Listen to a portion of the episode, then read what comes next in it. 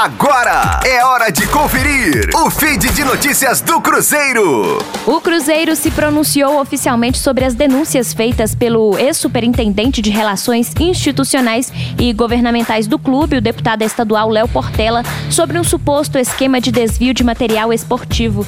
De acordo com a nota divulgada, a diretoria confirma que recebeu as acusações em junho e, a partir daí, uma investigação com a presença de Portela foi instaurada.